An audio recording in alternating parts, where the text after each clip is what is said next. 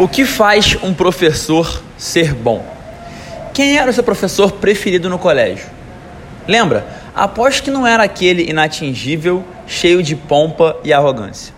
Independente da matéria, tenho certeza que o professor que mais te marcou era o mais humano, vulnerável e humilde.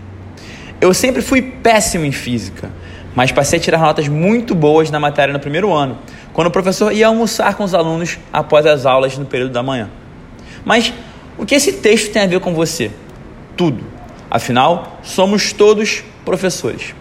Professores na nossa experiência, acadêmicos em nossa trajetória pessoal, PHDs na nossa dor. É assim que funciona.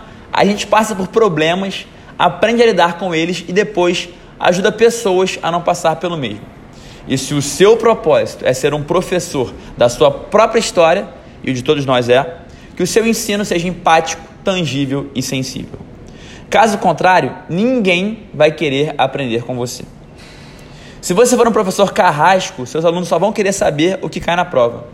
Agora, se você permitir que eles enxerguem através de você e te, e te enxerguem com empatia e vejam um cara que um dia estava ali no lugar deles aprendendo e que continua até hoje aprendendo, pode ter certeza que eles vão prestar atenção em cada palavra que sai da sua boca e que vão voltar amanhã e depois para mais aulas.